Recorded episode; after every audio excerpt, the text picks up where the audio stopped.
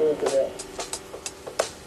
don't know what I'm doing. Welcome to the Takashi podcast. I guess I do have a bevy. Hi everyone. Um oh, it's episode 70. By the way, 70 episodes. That's crazy. Not going to get into that because I really want to get to the point of this episode, which is why it's it's so cringy. You probably already saw the title, but why I'm a threat to society. And let me just make two things clear. I want to make two very big disclaimers. One, I don't think I really am. Like if you're in a marginalized group, you kind of already are a threat to society and that's obviously very clear through like the oppression that you suffer and all that. So I'm not here trying to be like, "Ooh, I'm in the matrix like Andrew Tate." I don't want to be like, because like he probably thinks that he's a threat to society because he speaks the truth and he's got a Bugatti and all that stuff.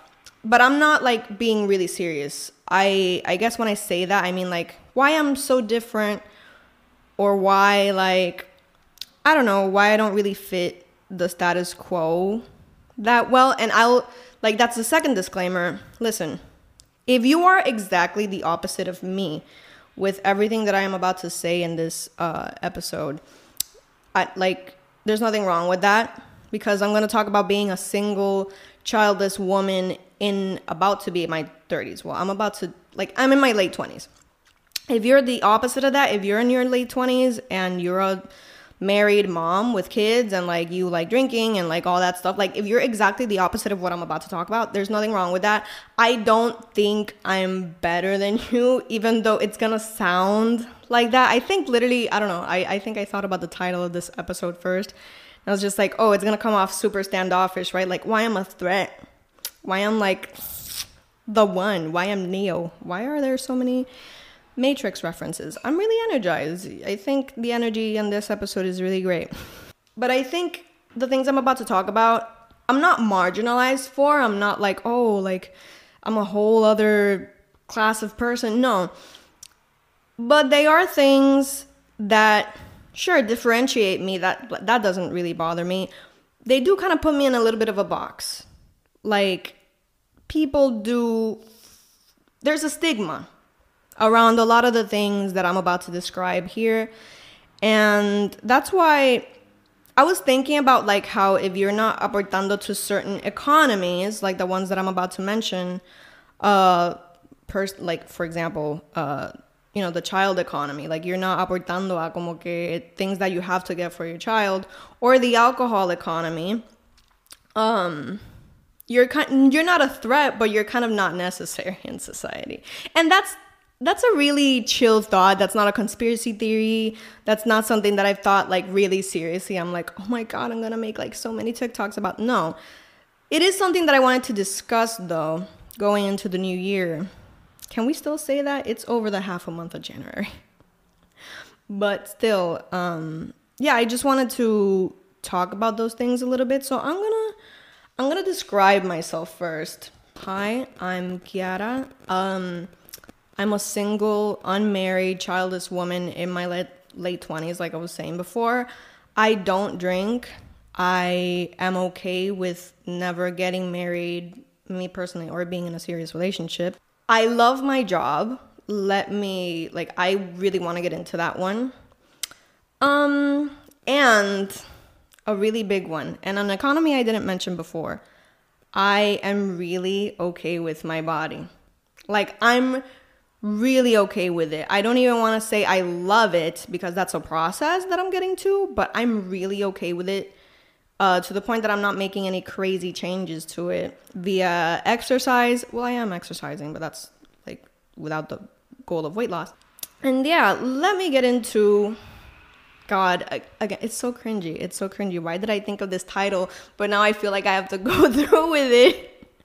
Why I'm a threat to society hit the um TikTok music that's like ding ding ding ding ding ding you know that music. Um let's see. I want to get through this one first because it might be a little controversial. It's something that I haven't talked to a lot of people about just like my closest friends. I feel like I've brought this topic here a lot though on the podcast uh and I think you all know my stance on this. But I I, I also bring it up because, you know, it's a topic that's been going on around with my friends, with my closest friends a lot. And it obviously makes you think about yourself, you know? I never want kids. And I say this because, you know, like my like some of my closest friends have had kids recently and plan to, you know, have a big family and stuff like that at some point. I don't and it's been a big point for me recently, at least for like the last 2 years because every time I say that, and I think we all know, right? Like a lot of us know. Like if, if you're a single woman that doesn't ever want kids, like I feel you and we should generally have a support group because especially if you're older, like if you're younger, you're not to get it, but I'm getting to a point where a lot of you know, uh how do you call those contemporaries, people that are your age, uh are doing that, right? They're having families and having kids, specifically just having kids, sons family even. And when I get asked about myself, or like when I say like, oh yeah, I'm I'm never having kids, I don't want kids at all, que sé yo, for all the reasons, right? I have like literally think of all the reasons. I don't want kids because of any of those.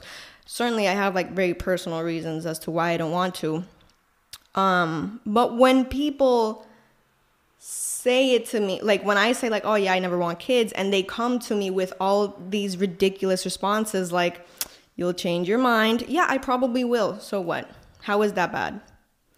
Um, I mean, I probably won't, but who knows, right? Never say never. But when people the way people respond to that is like, "What? Never?" Like they get so worked up about it somehow. And I'm over here like, "Why?" Like why does that matter to you personally? And also why is it so strange? I even feel like and I've talked about this with my best friend like uh, the world and the state that is it's in is not even not it's not a reason to not have kids like you should have them anyway i'm a big supporter of that but also just like i feel like it's not just the having kids part because i don't think i would be a good mom and like or a good parent at all or like i also feel like whenever people ask me that i should just straight up give them a reason to think that i would be a bad mom straight up. And it's specifically the mom part because it's not even the parent or the father part. Like people don't really care about when men say it. But like when women say it, it's almost like and we've had this discussion before, right? Of like, oh, like people think it's so maternal, like then I say, like you're a woman, so that's what you must want. No, I don't. End of discussion. But not just that, it's I don't know. It's just I feel like people find it so weird and you can say that now como que esta generación a lot of people don't want kids because of responsibility because of the money because of all those reasons but I also feel like there's just something that bothers other people about a woman not wanting it because it's like we're supposed to be domestic and we're supposed to be maternal and caring for like listen I am a selfish ass bitch which is why it's so funny when um, people say, "Oh, you don't want kids? You're selfish." Yeah, I am. I like my free time. I like my money for myself. I don't want to take care of anything else that's really not in me. So what now? And there's this other point also where it's like, listen, I'm gonna just say it. I mean, I don't want to say it, say it, because de- demonetization. But I feel, and this is like a topic for another day, I feel like people aren't as progressive towards the act of becoming unpregnant. And I think you know what I'm talking about without me having to say it for the algorithm. I feel like people still have a big stigma around it. Even if you're pro choice, I feel like there's this big stigma around doing that that people haven't overcome that leads to you thinking that that's murder in a way. Um so I feel like we still have a long way to get to where like a lot of women who don't want kids. And also let me just say that like if you're the type of person that's like oh i did this i did that this year but one thing i didn't do is get pregnant like you're a loser. You're a loser um like that's not a prize that's not like something so big i don't want kids and i like i don't care about that because those people might even get pregnant and might even go through with you know, like being a mother or being a parent. So, like, I feel like there's still this big stigma around just birth control, just decision making towards family planning and stuff that I feel like we're really not over. So there's a long way to go with that. And that's why I don't want to say that's why I'm a threat. That's so stupid. But yeah, that's one of the reasons that I wanted to, like, that's something that I wanted to talk about in this episode. And speaking of forming a family and stuff, because forming a family doesn't have to be kids necessarily, like, you can get married and that can be your family. Listen, another topic is that I. I aspire to be in a relationship at some point, right? Like that would be nice. That would be really nice, right? But as I've grown older, I've become very like I'm a very solitary person. And I'm very okay with myself. I really rara la vez is when I'm like, oh, I feel lonely. Like it'd be nice to see this person or see that person. And like I see my friends a healthy amount too. You know, it's not like I'm out here pushing anyone away or like, you know, just actively requiring self alone time or whatever. But I'm a per like to make things short, right? I'm a person who is very okay with just being by myself and living alone. And also just living this life that I live alone. I wake up, I work, I work on content and stuff, and I go to sleep. And that's really my life, and I like it. So I feel like it's kind of like the baby thing a little bit. Like, oh, you don't ever want to get married? Like, to me, sure, I would love to. But that has, to, like, for me personally, that has to happen really organically. Like, I'm a slow burner, baby. I don't casual date. I like to take things slow. I really have to like the person. It's a whole thing, it's very personal. But I also don't feel like my life is incomplete if I don't marry someone. A lot of people do, and if you do, it's fine. Like, that's okay because, like, yes, it has been ingrained for us to want that, but also, like, if you want that for your own merits, kind of like having children, then that's okay too. Um, but I'm very okay with being unmarried for the rest of my life. I'm very okay with being single for the rest of my life. And I think people find that weird still. Or like, you know, I'm just so okay with myself that I feel like I recommend that you kind of look into yourself and look at how okay and great it can be to be by yourself. So you can kind of understand me. For yourself, you know, do it for yourself, but also to understand me because I'm the most important person. um I guess you know what? I'll follow up with this one that I will make very short because it's explicit. Um, I don't really need a man for that. And I think you know what I'm talking about. The big SEX. I, I don't like to talk about that kind of stuff on my podcast. I wish I could. I feel like at some point it would be nice to talk about actuality and pleasure and stuff like that like somewhere else. I don't know. Maybe I'll just make a podcast without the video or something and discuss topics like that, but I don't like talking about it on this podcast specifically. I just want to say that I don't need a man for that. It's been a few years. Let me just say that. God, I can't believe how open I'm being on this podcast. Um but I as I it's you know, it's been it's been a few years and generally as more time passes, the more okay I am without. I'm not saying, like, I think I need that a little more than marriage. but generally, as time passes by, I think I kind of had to accept that I am my best lover.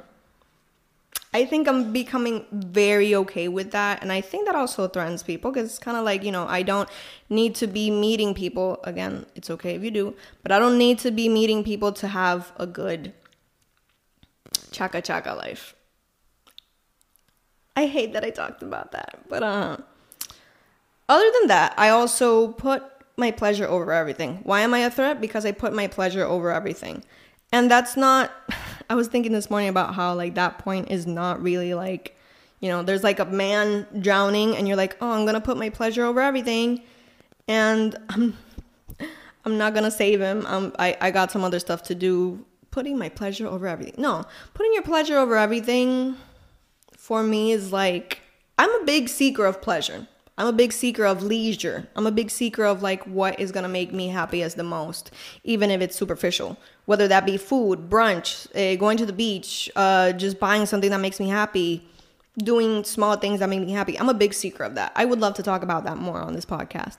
But I do that in my everyday life. And that can also be saying no. Just say no. Like your friends want to go out, you don't want to, just say no. You're putting your pleasure over that. I put my pleasure over, like, I don't want a family and kids and all that stuff. And the like one of the big reasons is because I want to put my pleasure over that. I want to put being happy over that.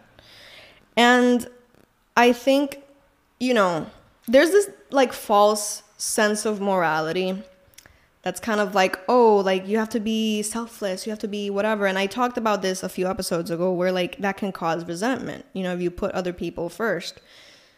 But to me, putting pleasure before everything is like, I think it has led me to have living a good life. So I think a lot of people are kind of bothered by that. And that leads me into this next point, which is that I love my job. And listen, I just want to make another disclaimer and say that I know that a lot of people can't really choose their jobs or be in a job that they like because capitalism. You know, I'm not going to blame you because like you want to I mean, not that you want to, but because you work at like somewhere that you don't like, a low paying job, a minimum wage, you know, like we talked about last episode.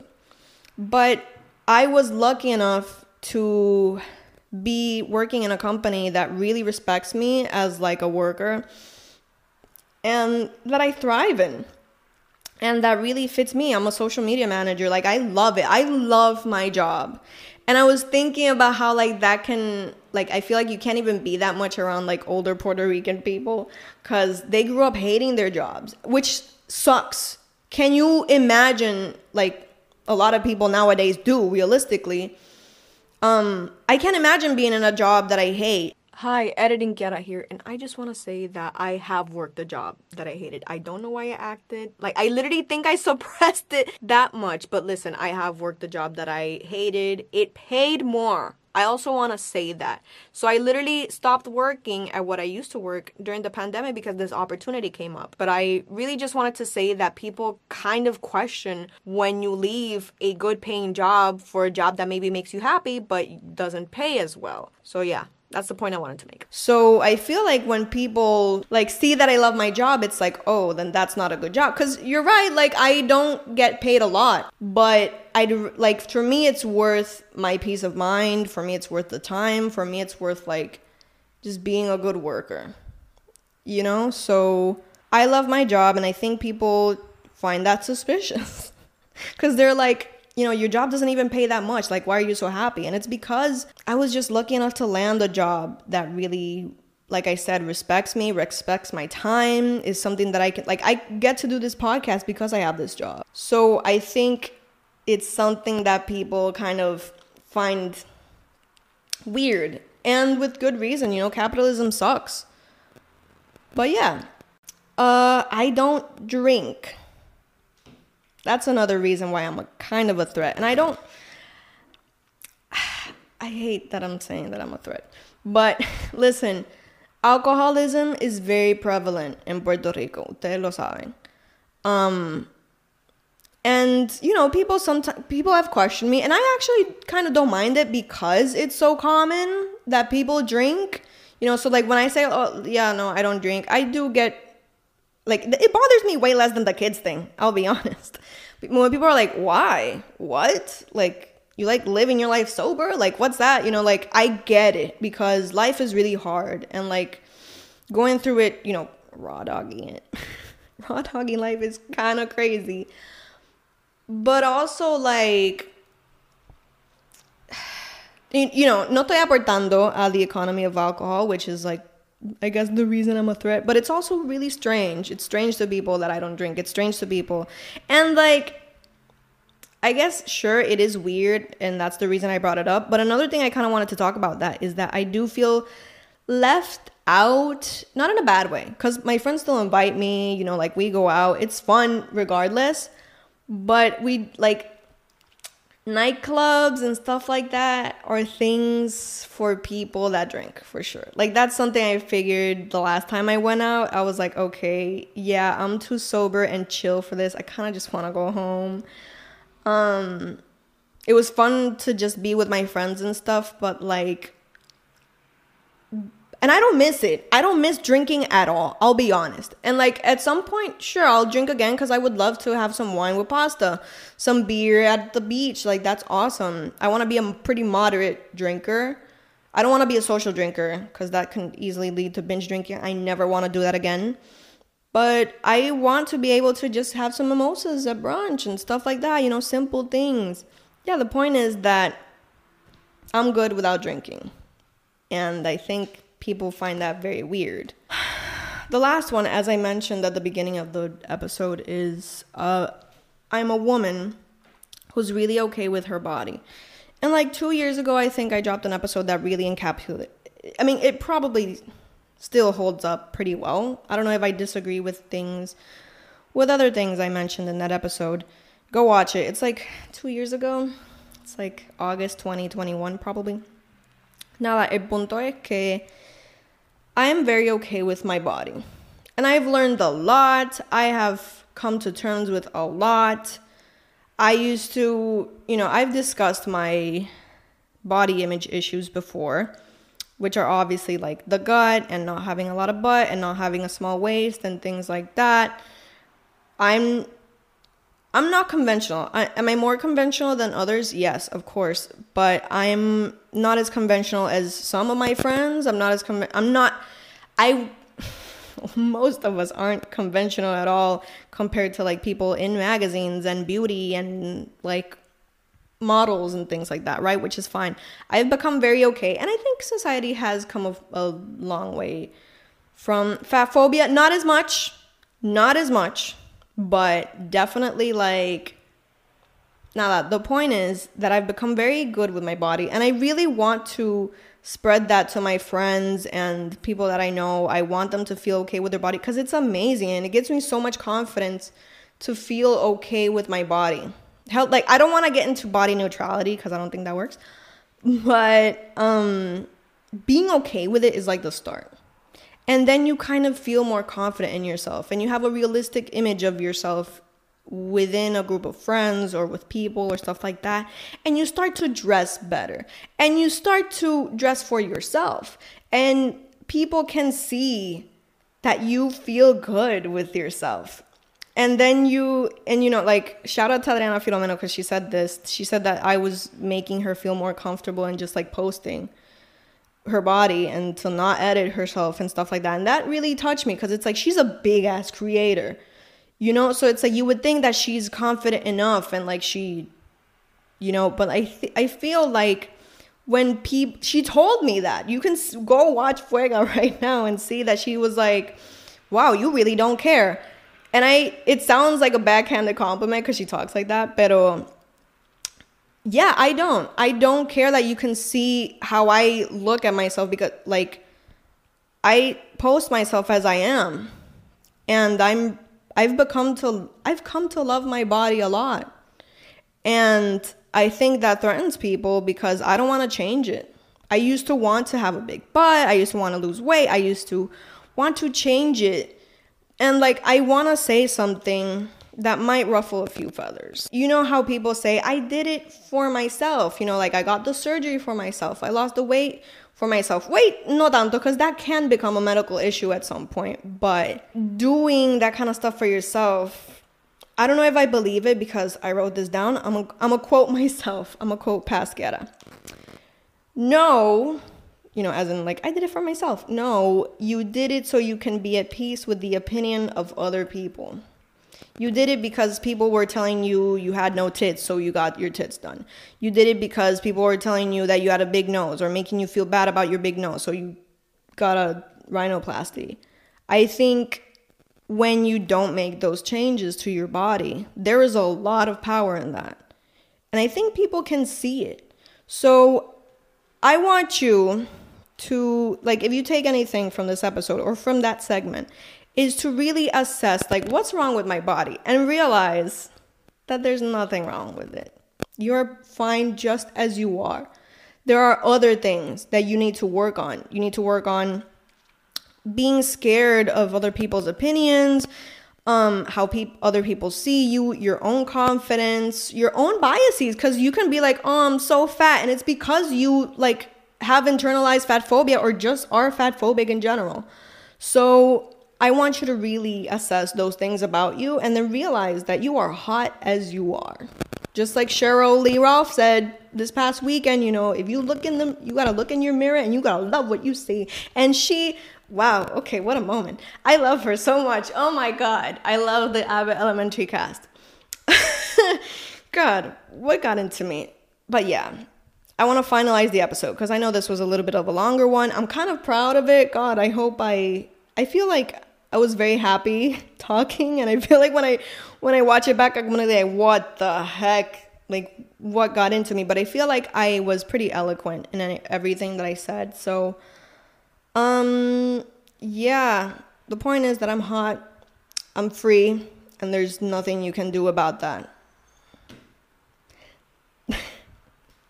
Now that, thank you guys so much. Uh, blessings to all of you. I feel like I should end that. You know, I should end every episode with blessings to all of you and good vibes. Ooh, that sounds like a good send off, right? Like, let's vote on that.